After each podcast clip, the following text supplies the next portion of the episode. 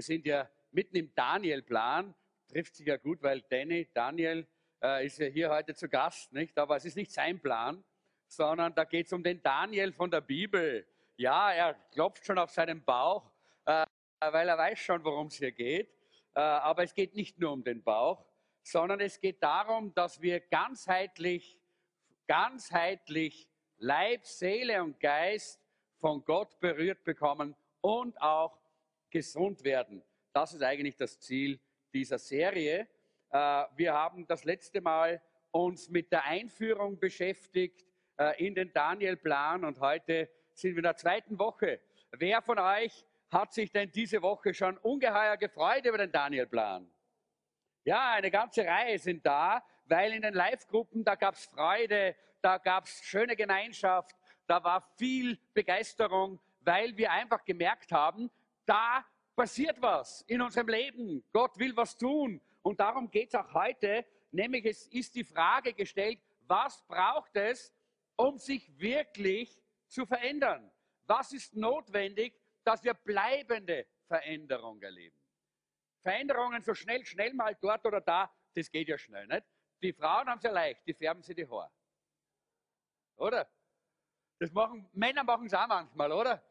Aber na, das schnelle Veränderung und aus. Ja? Oder was wir machen können, Männer, oder? Mal einen langen Bord und Radsport weg, so tolle Veränderung. Aber darum geht es ja nicht, um so schnelle Veränderungen, die dann wieder irgendwann ey, gleich wieder weg sind und was anderes draus wird. Es geht um bleibende Veränderung in unserem Leben.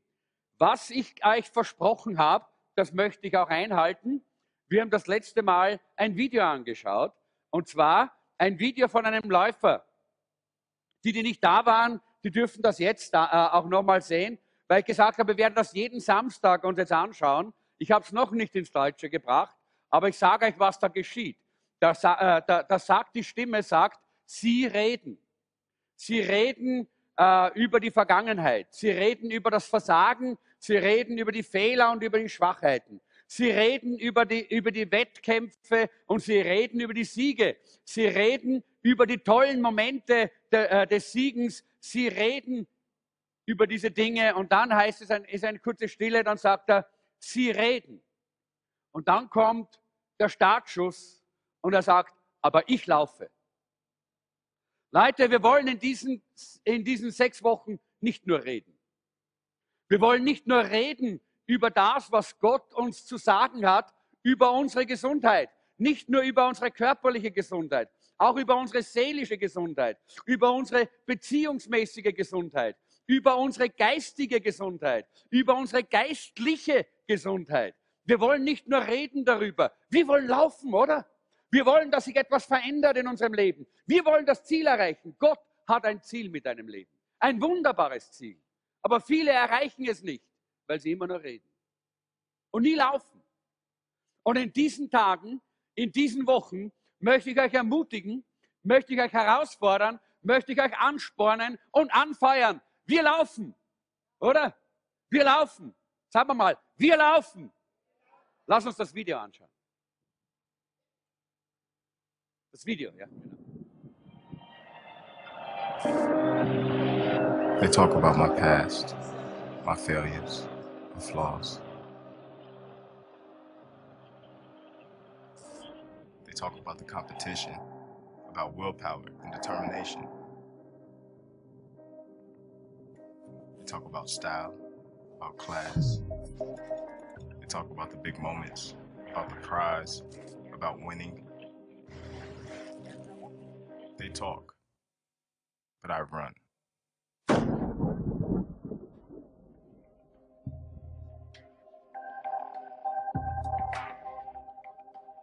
Paulus sagt, wisst ihr nicht, dass alle, die den Lauf laufen, aber nur einer, nur derjenige, der, den, der, der das Ziel hat, bekommt den Preis. Darum lasst uns laufen. Lass uns miteinander beten. Herr Jesus, wir bitten dich, dass du zu uns redest durch deinen Heiligen Geist, dass du dein Wort lebendig machst in uns und dass du uns vor allen Dingen Gnade schenkst, dass wir erkennen, dass wir laufen können, weil du uns Kraft dazu gibst. Komm und sprich heute Namen Jesu. Amen. Worum es geht, das haben wir äh, schon, habe ich schon einleitend gesagt, es geht darum, dass wir verstehen lernen, was es bedeutet, äh, bleibende Veränderung zu erleben. Ich glaube, dass es wichtig ist, dass wir verstehen, wir schauen unser Leben entweder an mit Augen des Glaubens oder mit Augen der Angst. In einer dieser beiden Arten und Weisen schauen wir auf unser Leben. So betrachten wir unser Leben. Und wir sehen das ja auch in der Bibel, wenn wir äh, diese Geschichte anschauen, wo Mose, wir haben heute schon mal ge gehört, wie er das Volk Israel aus Ägypten geführt hat und wie er dort das Volk Israel in das, äh, das, das Volk äh, Israel in das Land hineinführen will, in das verheißene Land und er sendet dort diese zwölf Kundschafter aus. Einen von jedem Stamm, einen Leiter und sie gehen alle, alle zwölf gehen hinein und wir kennen die Geschichte, oder? Wir kennen die Geschichte, wie sie zurückkommen und zehn haben eine ganz negative Sicht. Und nur zwei haben eine positive Sicht. Alle zwölf waren in dieser Zeit unter demselben, sie waren unter, man kann sagen, alle zwölf waren in dieser Zeit unter demselben Himmel. Aber sie hatten nicht denselben Horizont. Zehn von ihnen kommen zurück und sie sagen, da gibt es solche Riesen, wir waren in ihren Augen wie Ameisen, wie Heuschrecken, ganz klein. Sie hatten eine ganz andere Perspektive. Zwei von ihnen sagen, hey, come on, lass uns hineingehen. Gott wird uns diese Riesen zur Jause schenken, oder? Eine ganz andere Perspektive. Zwölf Männer, zehn hatten eine ganz negative Perspektive und zwei eine positive. Und ich glaube, da sehen wir schon den Unterschied zwischen einem, zwischen einem Blick des Glaubens und einem Blick der Angst. So haben wir es auch in unserem Leben sehr oftmals. Es ist eine Frage des Denkens. Wir haben gerade in diesen letzten Tagen dieses Seminar hier äh, gehabt für Leiter, wo es darum gegangen ist, Veränderung unseres Denkens. Wir müssen unser Denken verändern, wenn wir unser Ziel erreichen wollen. Denn ansonsten werden wir so wie die Israeliten dort am Rand des verheißenen Landes stehen. Sonst wirst du die ganze Zeit davon träumen, wie schön dein Leben sein könnte. Du wirst lesen, wie toll Gott geplant hat, dass dein Leben sein soll, aber du wirst es nie erleben. Weil du immer am Rand stehst und nie hineingehst, weil du nicht im Glauben siehst, weil du deine Augen in, in, in, einer, in einer falschen Art und Weise gebrauchst und nicht mit Augen des Glaubens siehst, sondern mit Augen der Angst. Und das ist eine Frage unserer unseres Denkens, da, da, da beginnt es. Wir müssen unser Denken verändern. Und deshalb geht es heute um diese bleibende Veränderung. Ich glaube, wir alle haben etwas gemeinsam. Wir alle wollen wachsen, geistlich wachsen, menschlich, persönlichkeitsmäßig wachsen. Wir alle möchten gerne, dass wir vorwärts kommen in unserem Leben, dass es besser wird. Jeder möchte das, oder? Das ist der Grund, warum es eine ganz riesige Industrie gibt und Werbung gibt. Und wenn du das kaufst, oh, dann geht's voran. Und wenn du das kaufst, dann, dann geht's voran. Aber all das hilft uns nichts, wenn wir nicht die grundlegende Veränderung in unserem Leben haben, dass wir permanente, bleibende Veränderung in unserem Leben auch wirklich erleben. Es gibt in der Bibel ein, äh, ein Buch, in dem wir ganz toll über Veränderung le lesen und das wollen wir gerade jetzt tun und das ist ja auch habt ihr auch in den Unterlagen, das ist Römer Kapitel 12. Der Römerbrief zeigt uns Veränderung. Paulus zeigt uns, was Veränderung in unserem Leben bewirken kann und wie bleibende Veränderung in unserem Leben sich auswirkt. Äh, und äh, es ist hier für die, die jetzt die Bibel nicht so gut kennen, äh, der Römerbrief ist das sechste Buch im Neuen Testament nach Matthäus, Markus, Lukas, Johannes und der Apostelgeschichte haben wir dort den Römerbrief. Und in Kapitel 12, äh, da finden wir in den ersten äh, zwölf Versen eine ganz wunderbare Schilderung darüber, wie bleibende Veränderung in unserem Leben bewirkt werden kann. Das wollen wir uns anschauen. Wir wollen da durchgehen äh, und wir wollen aus dem sechs Prinzipien oder grundlegende Haltungen herausfinden für bleibende Veränderung. Und das erste ist das Prinzip der Hingabe. Da beginnen wir. Das Prinzip der Hingabe. Ich gebe meinen Leib Gott hin. dürft das gerne ausfüllen. Ich hoffe, ihr habt alle was zum Schreiben mit. Schreibt euch auch ein bisschen was auf, dann ist es gut, dass wir auch über das Wort Gottes nachdenken, wenn wir nach Hause gehen. Nicht nur so vorbeiziehen lassen, durchziehen lassen, sondern wir wollen uns damit beschäftigen. Es muss unser Leben verändern und unser Leben auch wirklich prägen. Und das ist hier der Startpunkt, diese Hingabe. Äh, und interessant ist, wir lesen jetzt hier gleich mal den ersten Vers und da heißt es, ich ermahne euch nun, liebe Brüder, durch die Barmherzigkeit Gottes, dass ihr eure Leiber hingebt als ein Opfer, das lebendig, heilig und Gott wohlgefällig ist. Das sei euer vernünftiger Gottesdienst. Und eigentlich, wenn wir es genau anschauen, dann sehen wir hier, äh, eigentlich heißt es hier, deshalb ermahne ich euch. Deshalb ermahne ich euch. Und dieses Wort deshalb, das ist in vielen Übersetzungen, ich habe mir manche angeschaut, weggelassen worden, ist aber so wichtig. Denn überall, wo deshalb steht, da gibt es einen Grund dafür, oder? Und das wollen wir uns auch anschauen. Wichtig ist, dass wir hier sehen, hier sagt uns äh, die Bibel, dass wir unseren Leib hingeben. Hier beginnt es, äh, äh, dass, wir unseren, dass wir Gott unseren Leib hingeben. Nicht, es heißt hier nicht unseren Geist, es heißt hier nicht unsere Seele, es heißt unseren Leib. Es beginnt bei, bei dem Physischen, es beginnt bei unserem Körper, bei unserem Leib. Warum ist das wichtig? Warum beginnt es hier bei, beim Leib, beim Körper? Und zwar deshalb, weil unser Körper unsere, unser ganzes Leben beeinflusst. Ja, so ist es. Schon unsere, äh, zum Beispiel unsere Muskeln beeinflussen unsere Stimmung.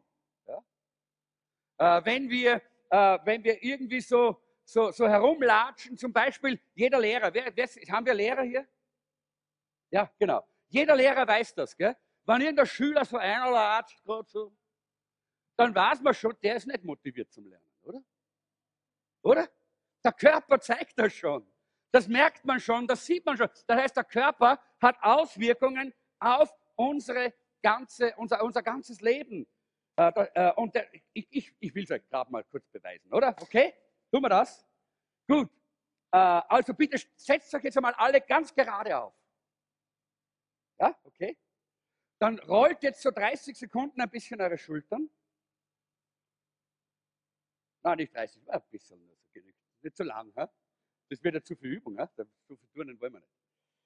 Und jetzt nehmt einen ganz tiefen Atemzug und haltet für 10 Sekunden die Luft an. Und jetzt lasst sie ganz leicht wieder aus. Okay? Ich weiß nicht, ob du dich jetzt besser fühlst, aber ihr schaut alle besser aus. Und ich weiß, ihr hört mir jetzt viel konzentrierter zu. Wisst ihr warum? Weil der Körper hat eurem Geist gesagt, hey, gerade sitzen und zuhören. Hör ihm zu. Versteht ihr? Das heißt, unser Körper hat Einfluss auf unser ganzes Leben und es ist wichtig, dass wir das nicht vergessen. Ja? Und deshalb ist es ja auch so, dass hier die Bibel uns auch sehr klar sagt, wir sollen auch unseren Körper Gott zur Verfügung stellen, ihm hingeben. Da beginnt es eigentlich. Und ich möchte gerne, dass wir das jetzt auch uns ein bisschen anschauen. Warum heißt es hier deshalb? Warum sagt Paulus deshalb? Da steckt was dahinter, wenn er das sagt. Und das wollen wir uns auch anschauen. Warum denn? Warum ist es denn so, dass jetzt wir das tun sollen? Jetzt müssten wir die Kapitel 1 bis 11 durchstudieren. Das kann, können wir heute Abend nicht, nicht mehr machen, weil da brauchen wir länger als nur den Abend. Ich habe einmal, ich weiß nicht, ob ich, ich glaube im Jesuszentrum habe ich es noch nicht gemacht, aber zu der Zeit, wo ich noch Pastor war in Knittelfeld, habe ich einmal den Römerbrief durchstudiert mit der Gemeinde und ich glaube, das war über ein Jahr, glaube ich, haben wir da studiert. Also würde länger dauern jetzt, wenn wir damit anfangen würden, das mache ich nicht. Ich fasse es euch ein bisschen zusammen. Was schreibt Paulus in den, in den äh, Kapiteln 1 bis 11 im Römerbrief? Ihr könnt das selber zu Hause äh, nachlesen. Er schreibt dort, Gott hat Wunderbares getan für dich. Und Gott hat nochmal Wunderbares für dich getan. Und Gott hat nochmal Wunderbares getan in, in, Kapitel 2. Und in Kapitel 3 nochmal Wunderbares. Und übrigens sagt Paulus, Gott hat so viel Wunderbares für dich getan. Und nochmal was Wunderbares, was Gott für dich getan hat. Und deshalb. Jetzt kommt das Kapitel 12. Und deshalb. Und deshalb weil Gott Wunderbares getan hat.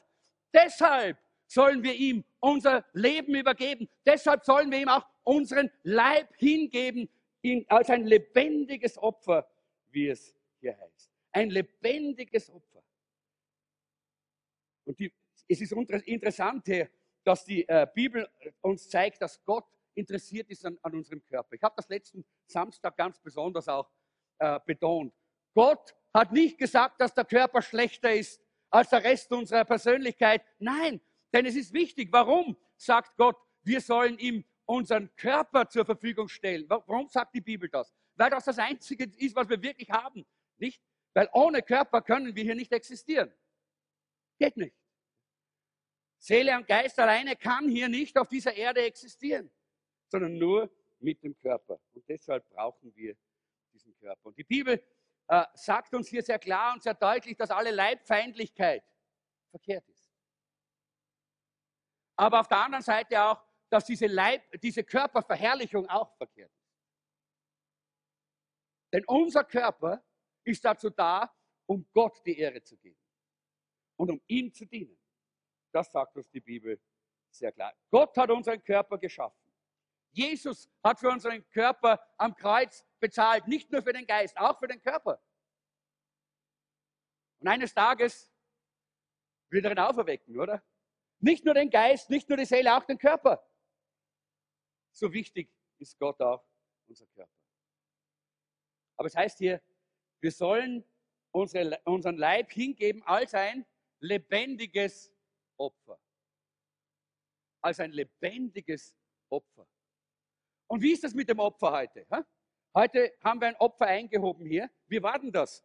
Der, äh, ich meine, es gibt, es gibt dann schon mal so äh, eine, eine, andere, ich erinnere mich an den Film, wer kennt den noch? Die, äh, das Kreuz und die Messerhelden, wer kennt den Film noch? Einige kennen ihn noch, ja. Äh, heute ist, äh, sind die Ordner vorbeigegangen, haben euch das Körbchen gegeben und ihr habt selber einfach hineingelegt, weitergegeben, oder? Hat euch wer gezwungen? Nein, Opfer zwingt man nicht, weil Kreuz und die Messerhelden gibt es ein anderes Opfer. Da geht nämlich dieser, äh, dieser, dieser, dieser Gangleiter, geht so hin mit dem Opferkorb und da nichts geben will, sagt er. Und die werden so klein mit Hut und geben, ja. Aber das ist nicht Gottes Weg, ja. Sondern Gott lässt uns entscheiden. Es ist freiwillig. Es ist deine Entscheidung und meine Entscheidung, ob wir uns Gott hingeben oder nicht. Gott lässt uns entscheiden. Das ist eine freiwillige Sache und wir haben hier damit eine ganz äh, wichtige Wahrheit, nämlich Veränderung ist meine Wahl. Das ist die erste wichtige Wahrheit, die wir lernen können. Veränderung ist meine Wahl. Gott zwingt mich nicht zur Veränderung, sondern Veränderung ist meine Entscheidung. Veränderung ist meine Wahl. Ein Opfer ist etwas Freiwilliges. Die Hingabe ist etwas Freiwilliges, nicht etwas, was erzwungen wird von Gott. Und das ist wichtig. Und wir können hier nur einfach äh, Gott uns zur Verfügung stellen und er wird uns verändern. Aber wir wählen diese Veränderung. Wir entscheiden uns für diese. Was natürlich hier ein Problem ist in diesem Vers, den wir vorher gelesen haben, ist, es heißt, das ist ein lebendiges Opfer. Und ein lebendiges Opfer, das hat die Möglichkeit, immer wieder vom Altar runterzukommen. Nicht? Vom Altar runter zu kraxeln und wieder äh, seine eigenen Wege zu suchen. Aber deshalb wissen wir, wie notwendig es ist, dass wir immer wieder den Zugang zu Gott äh, in Anspruch nehmen, immer wieder zu ihm kommen, immer wieder und immer wieder diese Entscheidung erneuern. Und es heißt hier, und das ist euer vernünftiger Gottesdienst oder das sei, äh, das sei euer vernünftiger Gottesdienst. Und die Frage ist, wie kann die Hingabe unseres Körpers ein Gottesdienst wie kann das Lobpreis sein, wenn wir Gott unseren Körper hingeben und zur Verfügung stellen? Und das ist die Frage, äh, die wir uns hier stellen können. Und ich glaube, wir haben hier einige äh, ganz tolle Antworten, nämlich das erste ist, ich kann ihn reinigen. Ich kann meinen Körper reinigen. Es meine ich nicht duschen. Ich hoffe, das tun wir auch hier und da mal. Nicht, nicht alle tun das, aber hier und da. Wir haben jetzt gerade kürzlich ein Problem gehabt mit in der, äh, am Rennweg in der Wohnung von Elpe, wo ja auch äh, der, der, Philipp wohnt. Und da gab es ein Problem mit, der, mit dem Durchlauferhitzer, mit der Therme. Und da war ein Installateur da. Und der hat dann gesagt, na okay, er hat gesagt, es tut uns leid. Er hat gesagt, wir müssen also jetzt leider das abdrehen, weil das müssen wir alles äh, äh irgendwie neu, neu machen. Und in der Zwischenzeit haben sie halt kein warmes Wasser. Hat er gesagt, gell? Und dann haben wir einen Termin gemacht, also nächste Woche am Dienstag. Ja? Und dann habe ich gesagt, uh, hab ich gesagt, das ist kein warmes Wasser. Und dann, und dann hat er gelacht, hat er gesagt, ja, das ist interessant. Wir haben, ich habe einmal, hat er gesagt, zu einer Dame gesagt, es dürfen sie eine Woche nicht duschen. Ja? Und sie hat gesagt, und nach einer Woche hat mir die Dame angerufen, das war aber nur Spaß, hat er gesagt, hat mir die Dame angerufen und gesagt, darf ich jetzt wieder duschen? Äh, ich hoffe, dass wir nicht so sind, nicht, dass wir also normal regelmäßig auch diese Körperreinigung in Anspruch nehmen, aber darum geht es ja nicht. Sondern es geht eigentlich, hier eigentlich um die Entgiftung unseres Körpers. In 2. Korinther Kapitel 7, Vers 1, da heißt es, wir wollen uns darum von allem reinigen, was Körper und Geist beschmutzt. Wir wollen Gott ernst nehmen oder vor ihm heilig sein oder ein geheiligtes Leben leben. Oder wir wollen uns reinigen vor dem, was unserem Körper und unserem Geist schadet. Ja? Wir wollen uns davon reinigen. Und das heißt, da gibt es viele Dinge, die wir in unseren Körper hineinnehmen, die unserem Körper schaden können. Da gibt es viele giftige Dinge oder weniger giftige Dinge oder Dinge, die scheinbar gut sind, aber äh, gut schmecken, aber eigentlich schlecht sind für unseren Körper. Und ich glaube, dass es gut ist, dass wir lernen, dass wenn wir unseren Körper auch entgiften, wenn wir ihn reinigen von den Dingen, die unserem Körper schaden, dann dienen wir damit Gott. Gott freut sich darüber. Warum? Weil er hat uns den Körper gegeben. Und er will, dass er auch gesund ist, unser Körper, damit wir ihm besser dienen können. Denn mit einem gesunden Körper kannst du Gott besser dienen als mit einem kranken. Deshalb ist es so wichtig, dass wir hier auch äh, verstehen, das ist ein Schritt, wie wir Gott auch loben und preisen können. Das Zweite ist, ich sorge gut für meinen Körper. Auch das ist eine Möglichkeit, äh, dass wir durch unseren Körper auch Gott verherrlichen und Gott loben und preisen. Das heißt, ich kann für ihn sorgen. In Epheser Kapitel 5, Vers 29 sagt Paulus, niemand hasst seinen eigenen Körper. Niemand hasst sein eigenes Fleisch oder seinen eigenen Körper sondern ernährt und pflegt, es, pflegt also den Körper, wie auch Christus die Gemeinde. Schaut mal, wie Paulus da sehr deutlich ist, auch im, äh, für den Umgang mit unserem Körper. Äh, wir sollen unseren Körper so pflegen, wie Christus die Gemeinde. Wie, wie, so, wie sehr sorgt sich Jesus um seine Gemeinde? Nicht? Er hat sein Leben gegeben für seine Gemeinde. Er ist da und er gibt uns alles, was wir brauchen als Gemeinde, dass wir als Gemeinde ein, ein, ein gesegnetes Leben leben können aber genauso sollten wir auch für unseren Körper sorgen, heißt es hier. Das heißt, dass wir ihn in, äh, irgendwie in Schuss halten, dass wir dafür sorgen, dass unser Körper auch in einer guten Situation ist. Das dritte ist, ich halte meinen Körper unter Kontrolle. Das heißt, manche, äh, manche Menschen sorg, äh, reinigen ihren Körper und sorgen für ihren Körper, äh, und kontrollieren ihren Körper, aber sie tun das nur aus Stolz und aus Eitelkeit. Weil sie wollen vor anderen brillieren. Sie wollen anderen irgendwas beweisen und sie wollen Applaus von den anderen haben für ihren Körper. Und das ist dieses, äh, die, die, das sind diese, diese Self-Made Men. Ja? Und Self-Made Men, das sind die, die ihren eigenen Körper anbeten und die sich selber ins Zentrum stellen und die den Körper missbrauchen und nicht richtig gebrauchen. Denn wir sollten das tun, um Gott zu ehren, weil Gottes Wort es uns sagt, weil Gott will, dass wir ihm unseren Körper geben, dass wir unseren Körper reinigen, dass wir unseren Körper äh, äh, äh auch pflegen, für ihn sorgen, aber ihn auch unter Kontrolle halten. Und das ist sehr wichtig. Und deshalb äh, sagt, der, sagt, Paulus im Korintherbrief, äh, wir sollen unseren Körper äh, unter Disziplin halten wie ein Sportler. Ja, sagte hier, ich bezwinge meinen Laub und zähme ihn, damit ich nicht anderen predige und selbst verwerflich werde. Denn das ist wichtig. Äh, aber dabei ist es wichtig, dass wir immer das Ziel im Auge haben. Das Ziel ist nicht, dass wir, äh, so wie, in, wie es in vielen dieser Fitnesscenter ist, dass wir bewundert werden für unseren Körper, sondern das Ziel ist, dass wir Gott damit ehren, dass wir mit unserem Körper Jesus die Ehre geben können und dass wir ihm besser dienen können. Das ist so mal äh, dieser erste Punkt. Ich gebe meinen Leib Gott hin. Äh, das sagt hier der Römerbrief. Und ich denke, das ist sehr wichtig. Und das ist die Nummer eins gewesen, äh, die wir hier finden, es beginnt mit dem Körper. Es beginnt hier nicht mit dem Geist, es beginnt mit dem Körper. Äh, warum? Weil Gott weiß, welchen Einfluss unser Körper auf die anderen Gebiete und Bereiche unseres Lebens hat. Das zweite ist, das zweite Prinzip ist in Vers 2, und da heißt es, äh, da heißt es hier, und stellt euch nicht dieser Welt gleich, sondern ändert euch durch Erneuerung eures Denkens. Und das ist das Prinzip der Konzentration. Das Prinzip der Konzentration. Ich muss bitte diese, diese, diese, äh, diese Überschrift rauslegen.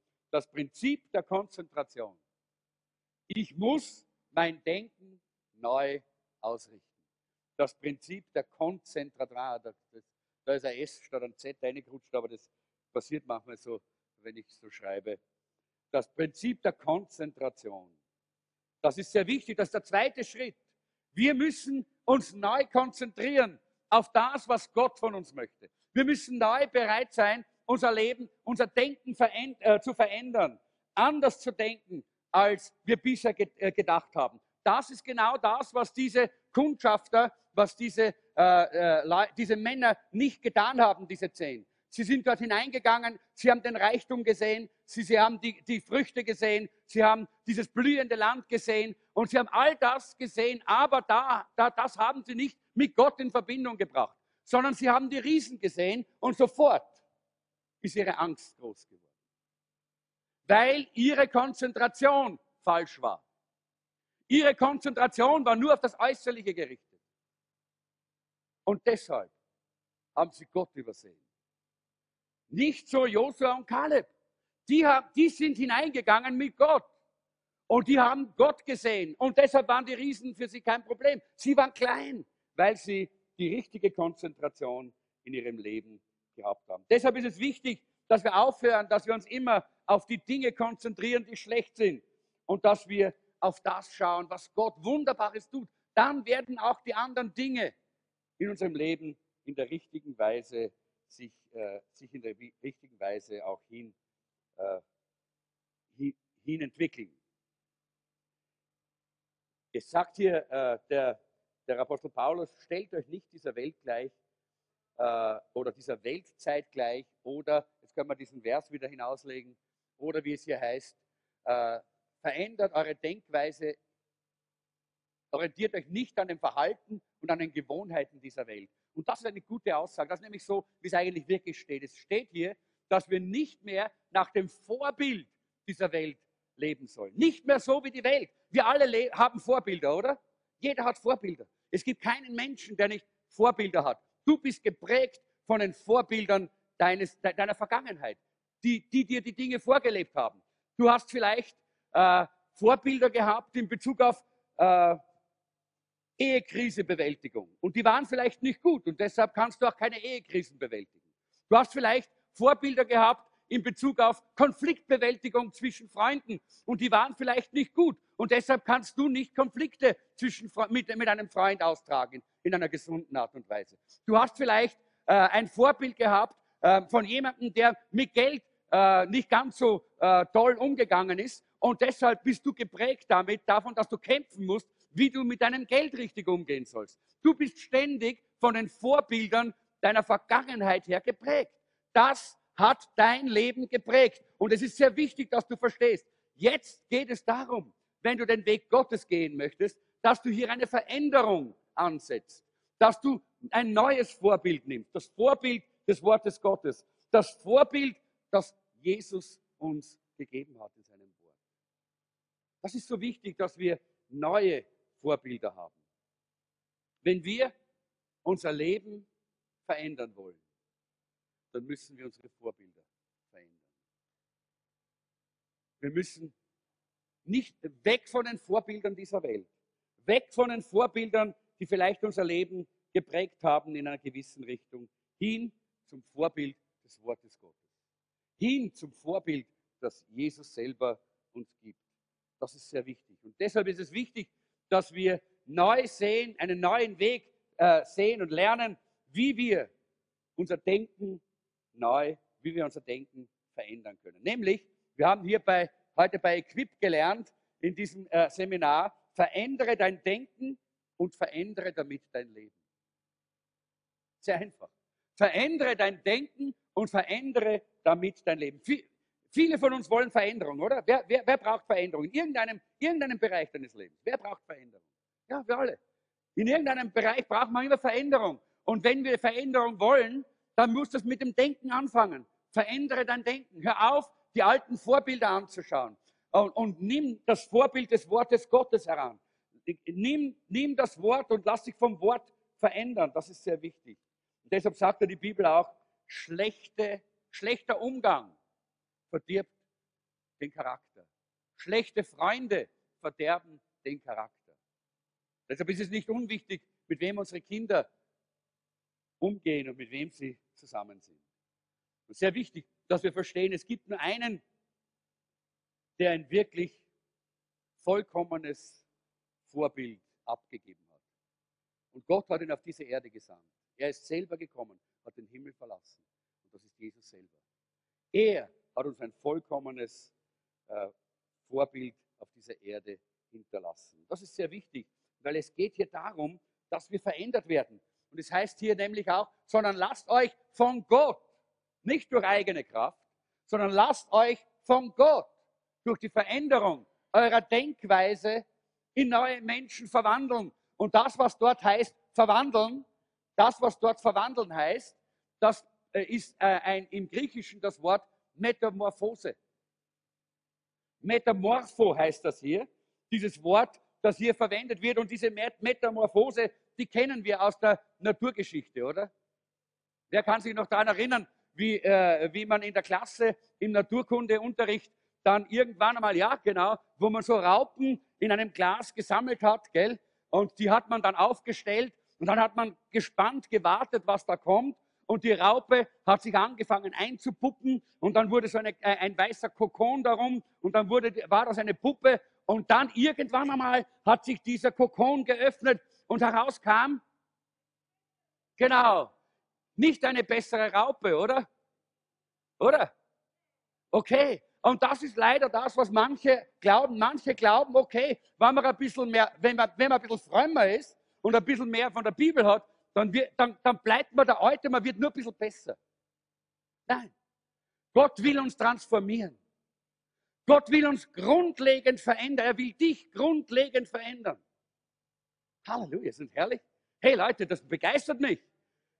Hey, wenn ich heute noch hier stehen würde, als der alte Gerhard, nur ein bisschen verbessert. Ha, ihr Armen.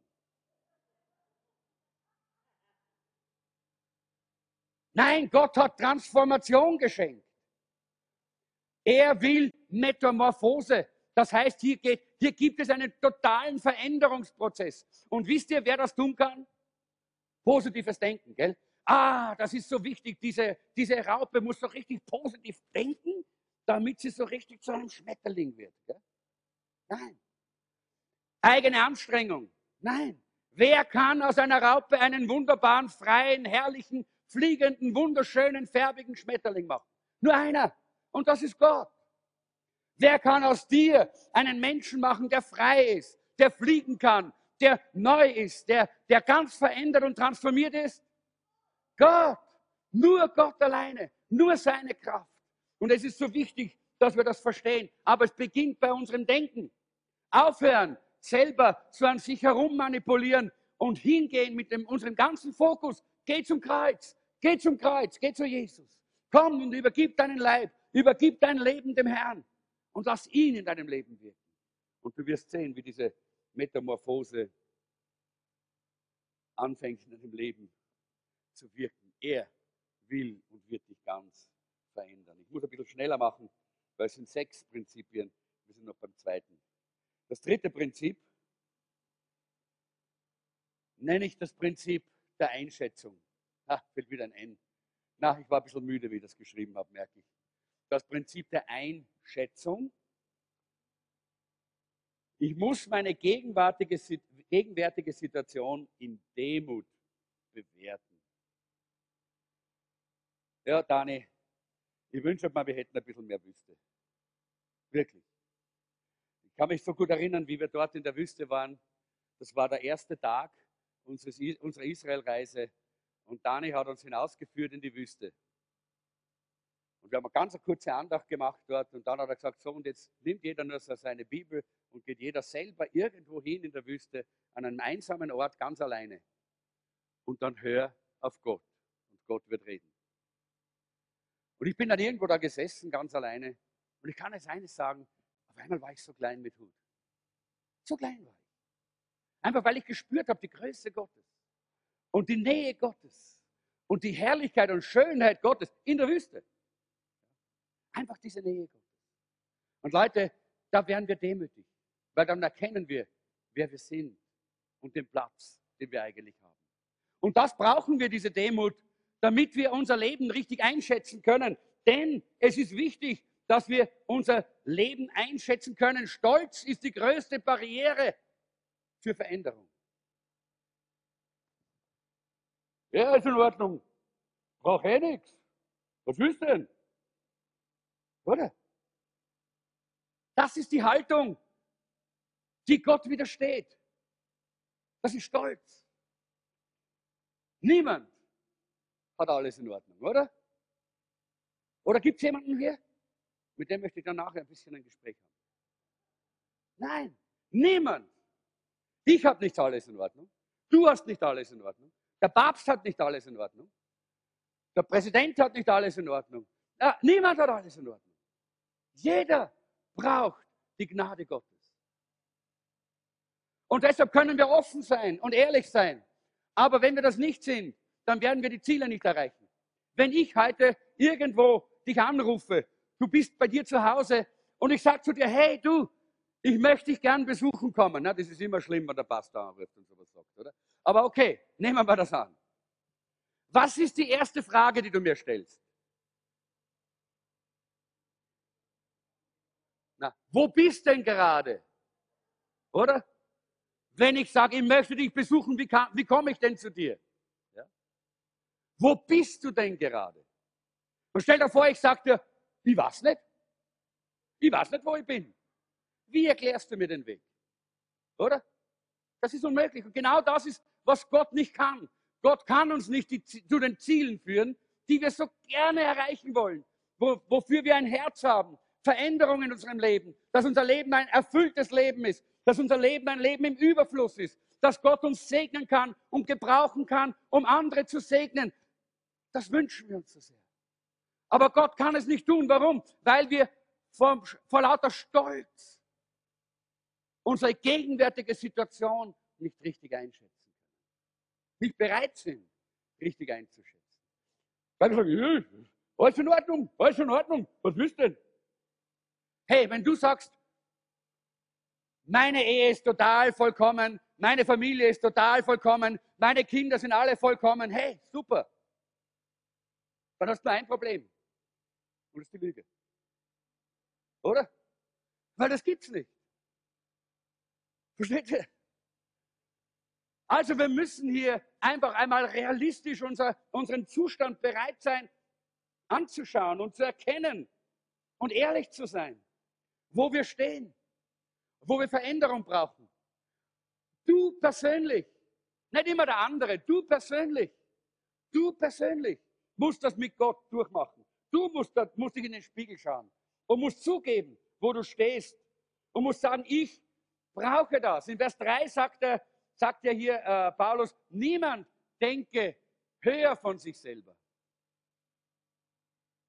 als als was? Als sich's gebührt zu halten. Sondern man soll maßvoll von sich halten. Das ist wichtig. Sei realistisch in deiner Selbsteinschätzung. Sei realistisch. Und schau dir dein Leben an. Und ich möchte dir eine Aufgabe geben. Überall dort, wo du sagst, da habe ich kein Problem. Schreib dir das mal auf und bet mal drüber. Weil das ist wahrscheinlich die Reaktion, wo du dich verstecken möchtest. Du musst es ja mir nicht sagen, aber sag, sprich es mit Gott. Es ist wichtig, dass du deine gegenwärtige Situation einschätzen kannst, damit du das Ziel erreichen kannst. Dafür, darum sei demütig, heißt es hier. Sei ehrlich. Und dann heißt es hier, wie, wie viel sollen wir halten? So wie Gott uns das Maß des Glaubens ausgeteilt hat. Das ist ein, interessant, ein, ein interessantes Maß. Wie können wir das messen? Wie kannst du deinen Glauben messen? Das ist eine wichtige Frage, weil hier sagt uns nämlich äh, der Apostel Paulus, wir sollen nur so viel von uns halten, wie Gott uns das Maß des Glaubens zugemessen hat. Die Frage ist, was ist Glaube? Glaube ist das Vertrauen, wo ich sagen kann, ja, mit Gottes Hilfe kann ich. Oder? Das ist ein einfacher Glaube. Ganz schlicht und einfach. Glaubst du, dass Gott dich verändern kann? Glaubst du, dass Gott in die, in, auf dem Gebiet, wo du Veränderung brauchst, auch Veränderung schaffen kann? Glaubst du das? Das ist der Glaube, den wir brauchen. Und vielleicht hast du noch keinen Glauben für, die, für dieses, diesen Bereich und das Gebiet, wo du eigentlich Not hast, wo du Schwierigkeiten hast, wo du Veränderung brauchst. Dann muss dein Glaube wachsen. Frage ist, wie wächst dein Glaube? Sehr einfach. Die Bibel sagt, der Glaube kommt aus dem Hören des Wortes Gottes.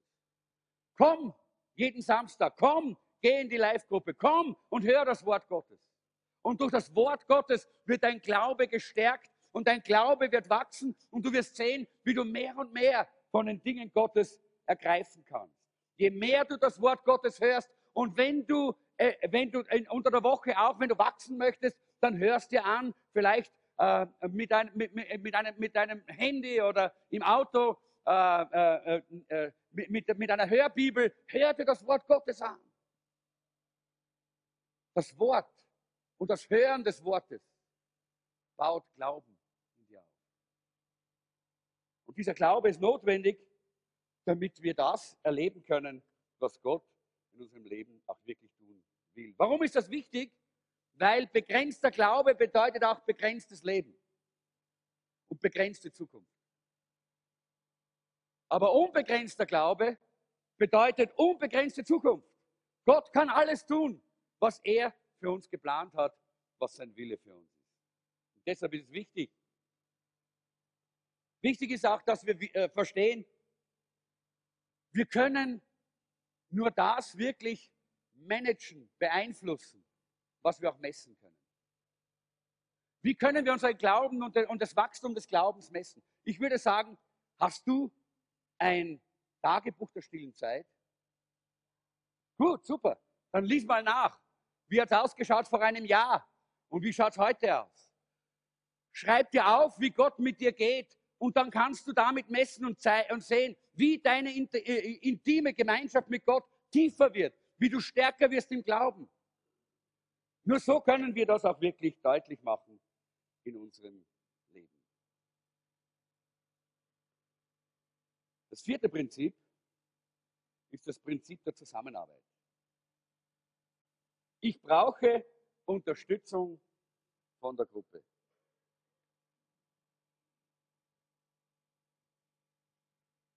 Viele haben das in unserer Zeit auch schon gemerkt.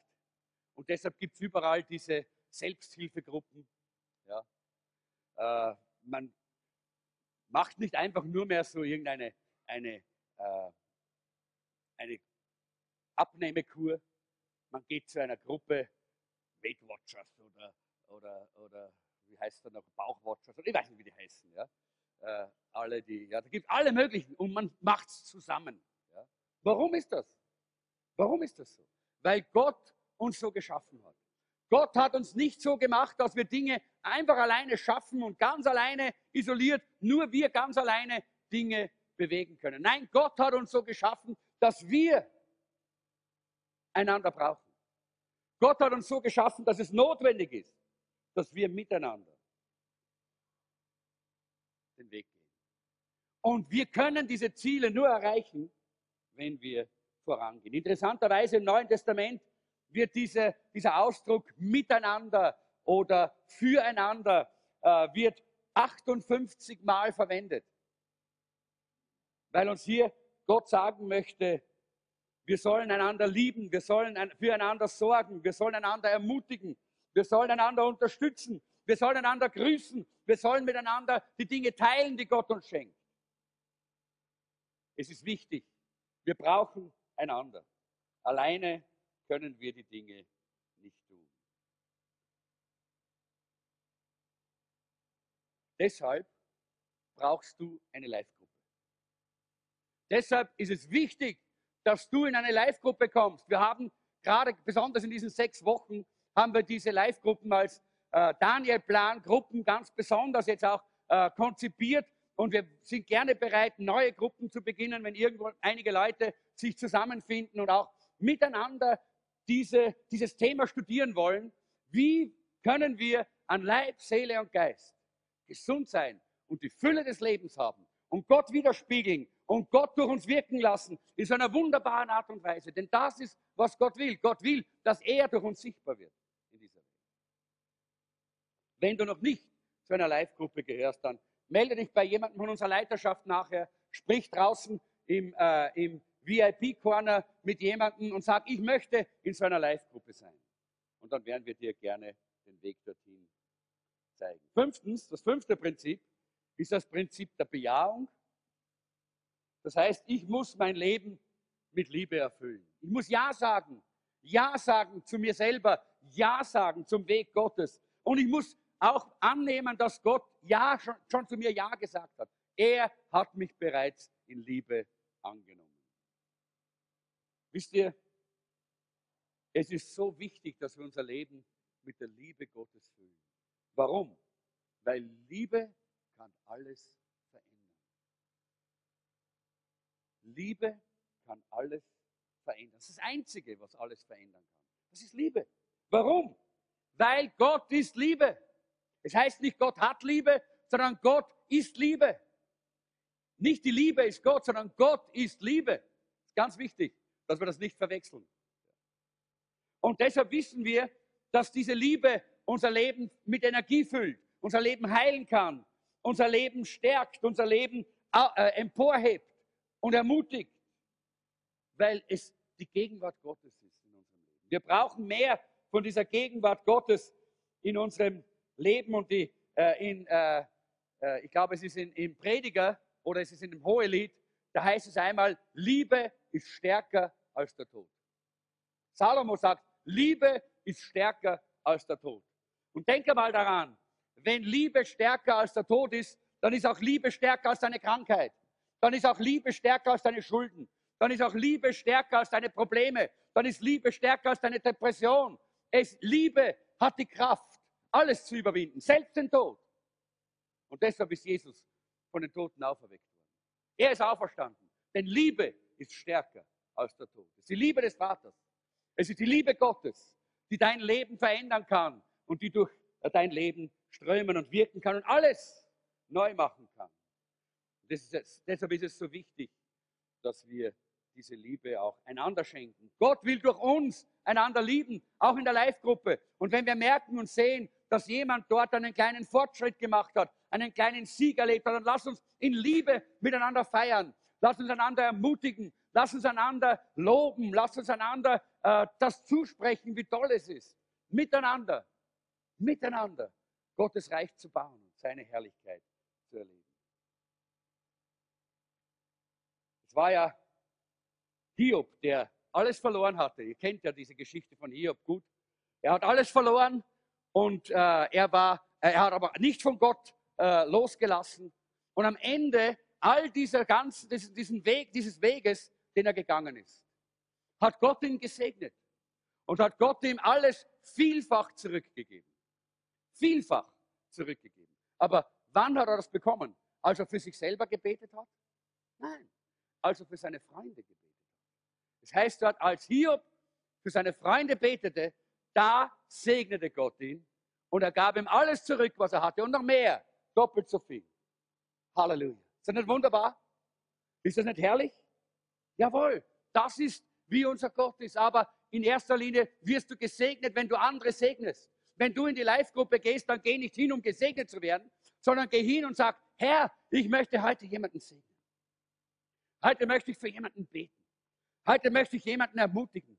Heute möchte ich, zeig mir jemanden, dem ich heute wirklich einfach umarmen kann und ermutigen und etwas zusprechen kann. Und während du anderen dienst, dient Gott dir. und du wirst gesegnet und reich. Das sechste Prinzip, und damit sind wir am Schluss, am letzten, aber ist nicht das Unwichtigste, ist das Prinzip der Motivation. Ich muss meine Begeisterung nähern. Ich muss meine Begeisterung nähern. In Römer Kapitel 12, die Verse 11 bis 12, und das wollen wir jetzt noch lesen, da heißt es, lasst in eurem Eifer nicht nach, sondern lasst das Feuer des Heiligen Geistes in euch immer stärker werden. Dient dem Herrn, freut euch über die Hoffnung, die ihr habt. Wenn Nöte kommen, haltet durch.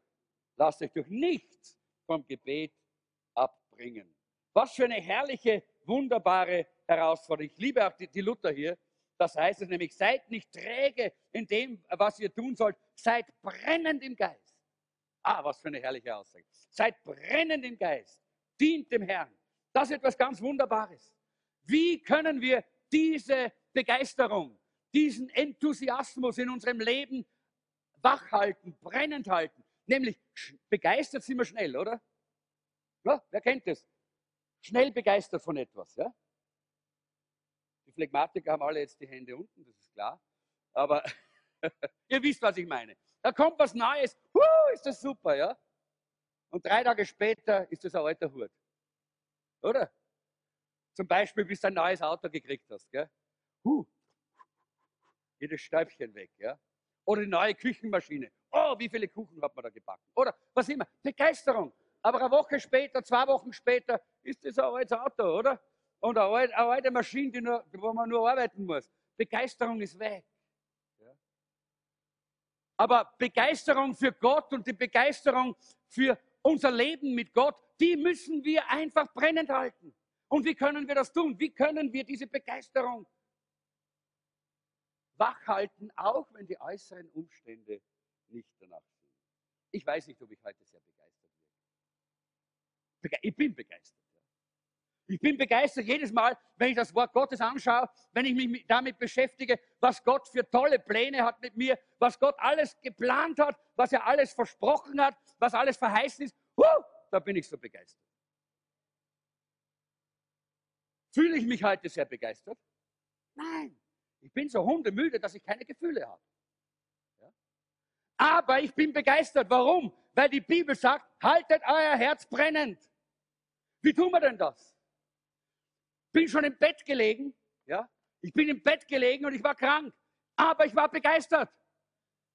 Vor über 30 Jahren, ich glaube, es ist jetzt bald 40 Jahre, ja genau, nächstes Jahr bin ich, nächstes Jahr bin ich 40 Jahre im vollzeitlichen Dienst in Österreich. Da habe ich angefangen, über Erweckung zu predigen in Österreich. Und ich war begeistert. Gott wird Erweckung schenken. Gott wird unser Land heimsuchen mit dem Heiligen Geist. Wir werden sehen, wie dieses Land Erweckung erlebt. Und die Leute haben alle gesagt, na, wart nur. das haben wir haben schon viel gesagt. Wirst bald aufhören. Ja? Wirst bald aufhören. Ich bin immer noch begeistert. Gott schenkt Erweckung in Österreich. 40 Jahre später. Und 40 Jahre lang habe ich das gepredigt und die Leute haben gesagt, er spinnt. Ja? Aber immer noch glaube ich, dass es nicht so ist. Weil Gottes Wort sagt mir, er wird seinen Geist ausgießen. Überall ist Fleisch. Und es tut mir leid, Österreich ist ein Nachfleisch. Oder? Halleluja. Auch Österreicher sind Fleisch. Und deshalb wird er auch über Österreich seinen Geist ausgießen. In einer ganz neuen Dimension. Und wir werden diese Erweckung erleben. Ich bin begeistert davon. Wie halten wir diese Begeisterung brennend in unserem Herzen? Diesen Enthusiasmus. Jemand hat einmal gesagt, sein Name ist, ich habe es aufgehört, Ralf Waldo Emerson, er hat gesagt, nichts Großartiges ist jemals erreicht worden ohne Begeisterung, ohne Enthusiasmus.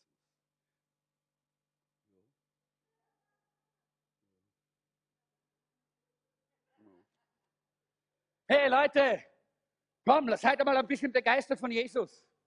Oder? Lasst uns unser Herz entzünden und dann aber auch brennend halten. Nicht nur im Gottesdienst. Und dann gehen wir raus. Viele, die, die, die kommen in den Gottesdienst und da sagen, hu, hu, und da kommt der Lobpreis. Und dann sind wir begeistert. Und dann können wir sogar hüpfen und tanzen alles. Und dann, und dann kommen wir nach Hause. Bei uns ist der Sonntag. Bei, den, bei vielen ist es dann der, der Montag, der Tag danach. Begeisterung haben wir wieder zusammengelegt und in den Kasten hinein zu und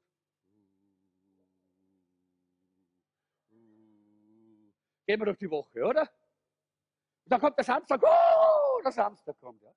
Leute, das ist nicht, was die Bibel sagt. Es heißt hier, haltet eure Herzen brennen. Wie halten wir unsere Herzen brennen? Ganz wurscht, ob Samstag, Sonntag, Montag, Dienstag, Mittwoch, Donnerstag, Freitag und so weiter und so weiter und so weiter. Wurscht, ob Tag oder Nacht, wurscht, ob Regen oder Sonne. Tut mir leid, Dani, wir haben ein bisschen Regen bestellt, weil wir brauchen es auch. Ganz wurscht, spielt keine Rolle. Wie können wir dieses Herz brennend halten, begeistert, enthusiastisch halten? Ich kann euch sagen, indem wir uns mal anschauen, was die Bibel sagt. Dieses Wort mal anschauen, wo es hier heißt, dass wir, und wir haben das jetzt, äh, das Bibelwort anschauen, das Brennendsein im Geist, dieses Brennendsein im Geist dort heißt en Theos. En Theos. Und das sind zwei Worte. Und das heißt in Gott. Wisst ihr, wie unser Herz brennen bleibt? In dieser Welt? Nein, in Gott. En Theos. Daher kommt Enthusiasmus. En Theos. Leute, das ist mehr als positives Denken. Mit positivem Denken kannst du dein Leben nicht brennend halten. Deine Begeisterung, deinen Enthusiasmus für Gottes Werk und für das, was Gott tun will, kannst du nicht oben halten. Nein, das geht nicht. Nicht durch positives Denken, nicht durch eigenes so sich aufkurbeln. Nein, nur Entheos. In Gott. In Gott. Dort haben wir das Brennen. Dort ist das Feuer. Dort ist das Feuer für unser Herz. In Gott. Wo bist du heute? Bist du in Gott? Ist dein Leben in Gott? Hast du diese tiefe Beziehung zu Gott, dass dein Herz mit dem Herzen Gottes tief verbunden ist? Bist du Entheos? Dann brennt dein Herz. Ha, ist das herrlich, wenn unser Herz brennt. Leute, wenn unser Herz brennt, dann heißt es hier, lasst äh, im, im Vers, in diesen Versen 11 und 12, ich weiß nicht, wo die sind, da sind sie, da heißt es auch, freut euch über die Hoffnung. Ja? Dient dem Herrn, freut euch über die Hoffnung. Lasst euch durch nichts vom Gebet abbringen. Das ist es. Bleib in dieser Gebetshaltung, in dieser Beziehung mit Gott. Bleib en Theos. Bleib in Gott. Dann wird es nicht von deinen Umständen abhängen, ob du brennst oder nicht. Nicht von deinem Alter, nicht von deiner Gesundheit, nicht von deiner Müdigkeit oder, oder, oder Nichtmüdigkeit oder, oder, oder Geld oder, oder, oder, oder nicht Geld. Nein, dann hast du dieses Feuer Gottes. En Theos. In Gott. Und deshalb heißt es, ihr seid auch voller Freude. Seid voller Freude über die Hoffnung, die ihr habt. Oder seid voller Freude in dieser Hoffnung. Seid fröhlich in Hoffnung und geduldig in der Trübsal. Wenn wir in Hoffnung Freude haben können, weil wir in Theos sind, dann bekommen wir von Gott so etwas wie, ich habe das mal gelesen, äh, im Englischen geht das besser, Gottes GPS. Wer hat ein GPS? Äh, das erklärt dir dann jemand später. Wenn du einen Führerschein hast, weißt das dann. GPS äh, ist nichts anderes als ein Navigator. GPS äh, und Gottes GPS ist Gottes Kraft für unser Leben. God's Power Source. Ja, auf Englisch. Gottes GPS. God's Power Source. Wenn wir Entheos sind, wenn wir ein Leben leben, wo wir tief verbunden sind mit Gott und in der, in der Tiefe mit unserem Herzen, in Gottes Herzen drinnen leben, dann bekommen wir auch Richtung für unser Leben. Da musst du nicht immer fragen, wo geht es mit mir hin? Was will Gott von mir? Nein, dann führt Gottes äh, GPS dich. Gottes GPS führt dich zum Ziel. Ich weiß, man kann ein bisschen faul werden, wenn man so ein GPS hat, oder? Man kann ein bisschen faul werden, dann schaut man nicht mehr auf die Karten, schaut man nicht mehr auf die Straßen. Dann kann man plaudern und plaudern und das sagt rechts, links, rechts, links. Und wisst ihr, was das Tolle ist? Dann biegt man einfach mal ab und heißt, Sie sind falsch abgebogen, bitte wenden, bitte wenden, bitte wenden, bitte wenden. Kennt ihr das, ja? Es bringt uns zurück auf den richtigen Weg. Hey, dann brauchen wir nicht Angst haben, dass wir vielleicht irgendwann einmal am falschen Weg sind. Denn Gott bringt uns zurück auf den richtigen Weg. Halleluja. Denn wenn wir Entheos sind, wenn wir in dieser tiefen Verbindung mit Gott sind, dann wird Gott uns führen und leiten und seine Kraft ist es, die uns zu diesem Ziel bringt. Halleluja! Und wir werden begeistert sein, Leute. Wir werden begeistert sein. Wo ist das Lobpreisteam? Wir werden begeistert sein. Lass uns aufstehen gemeinsam. Wir werden begeistert sein von Gott. Und wir werden sehen, dass unser Leben Veränderung, wirklich echte, tiefe, wahrhaftige Veränderung erlebt. Nicht durch unsere Kraft, nicht durch diese Welt, sondern durch seine Kraft, durch seine Gegenwart. Halleluja. Oh, ich bin begeistert. Und wisst ihr, ich bin auch begeistert über den Daniel-Plan, weil er Daniel-Plan heißt, weil ich schaue das Leben von Daniel an und ich sehe, wie Daniel äh, jemand war, der die Nationen verändert hat. Halleluja. Leute, Gott hat uns berufen, die Nationen zu verändern.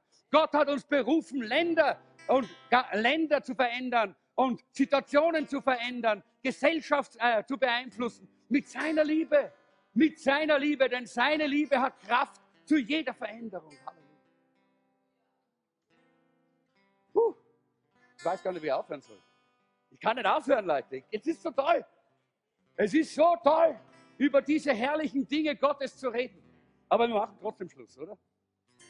Wir machen Schluss und wir, äh, wir, wir wollen miteinander Gemeinschaft haben. Und wenn wir Gemeinschaft haben, dann segnen wir einander. Hey, wenn du hinuntergehst heute ins Café, dann geh nicht hinunter und sag, es muss ich schnell der Erste sein, der was zum Essen kriegt. Nein, geh hinunter und sag, Herr, ich möchte jemanden segnen. Ich möchte jemanden heute ermutigen. Ich möchte heute für jemanden da sein. Und ich möchte deine Liebe heute wirksam werden lassen durch mich, dass Veränderung geschieht. In unserer Gemeinde, in unserem Leben, in dieser Stadt. Wir sind berufen, verändert zu werden und Veränderung in, dieses, in diese Welt hineinzukommen. Herr Jesus, wir danken dir. Wir danken dir für dein herrliches Wort. Ha, es ist so herrlich. Danke, Herr, dass wir nicht auf Vorbildern in dieser Welt schauen müssen.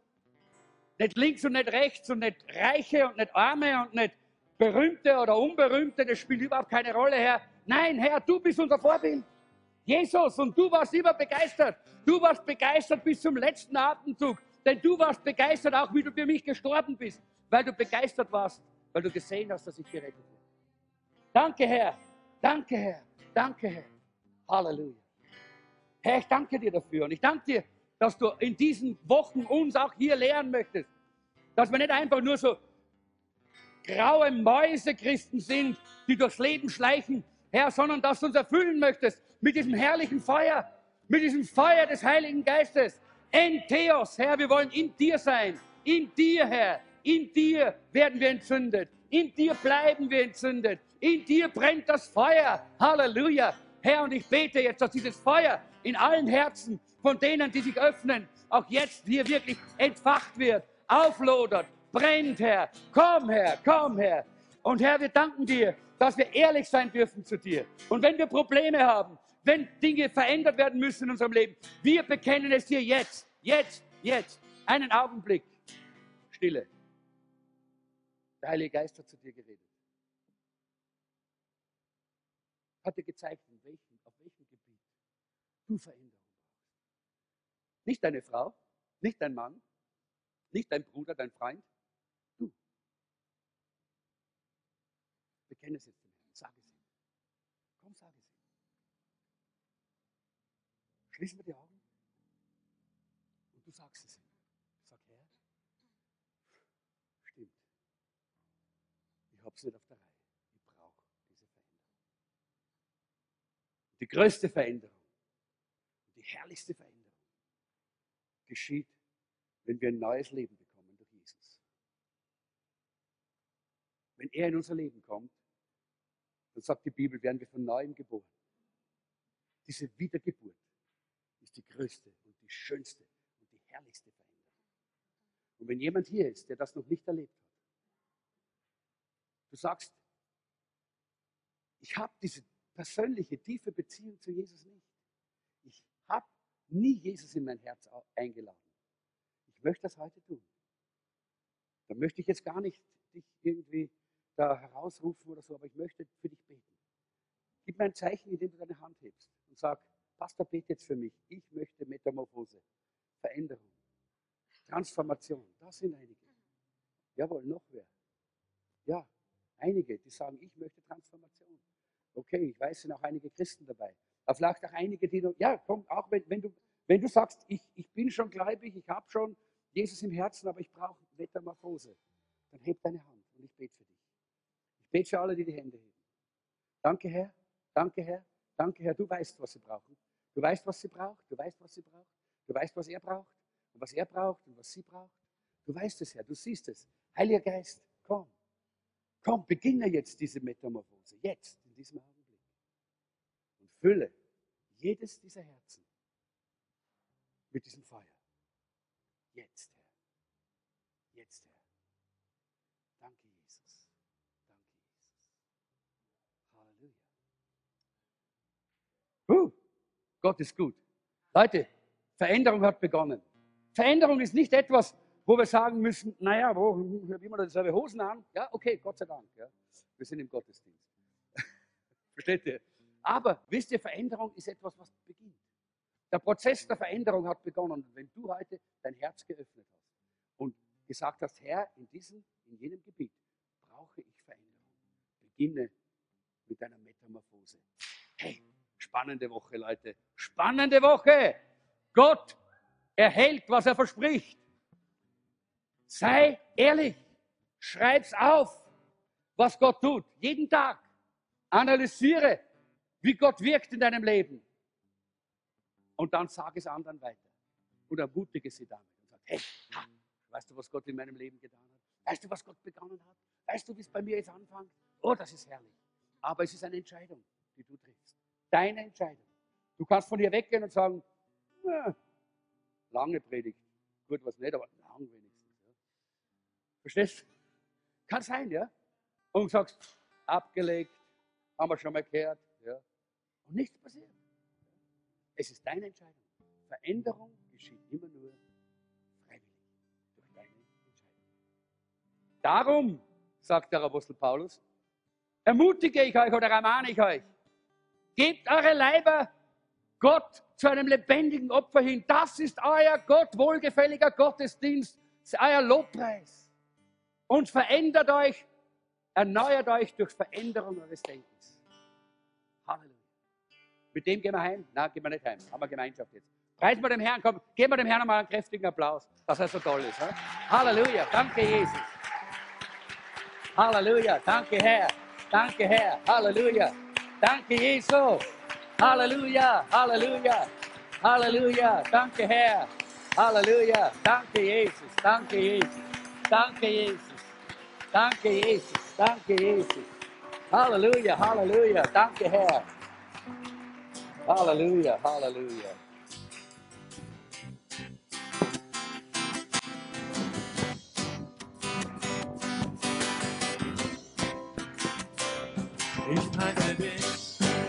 Denn ich weiß, dass du bei mir bist.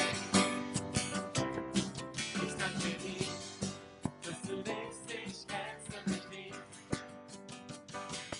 Ich preise dich.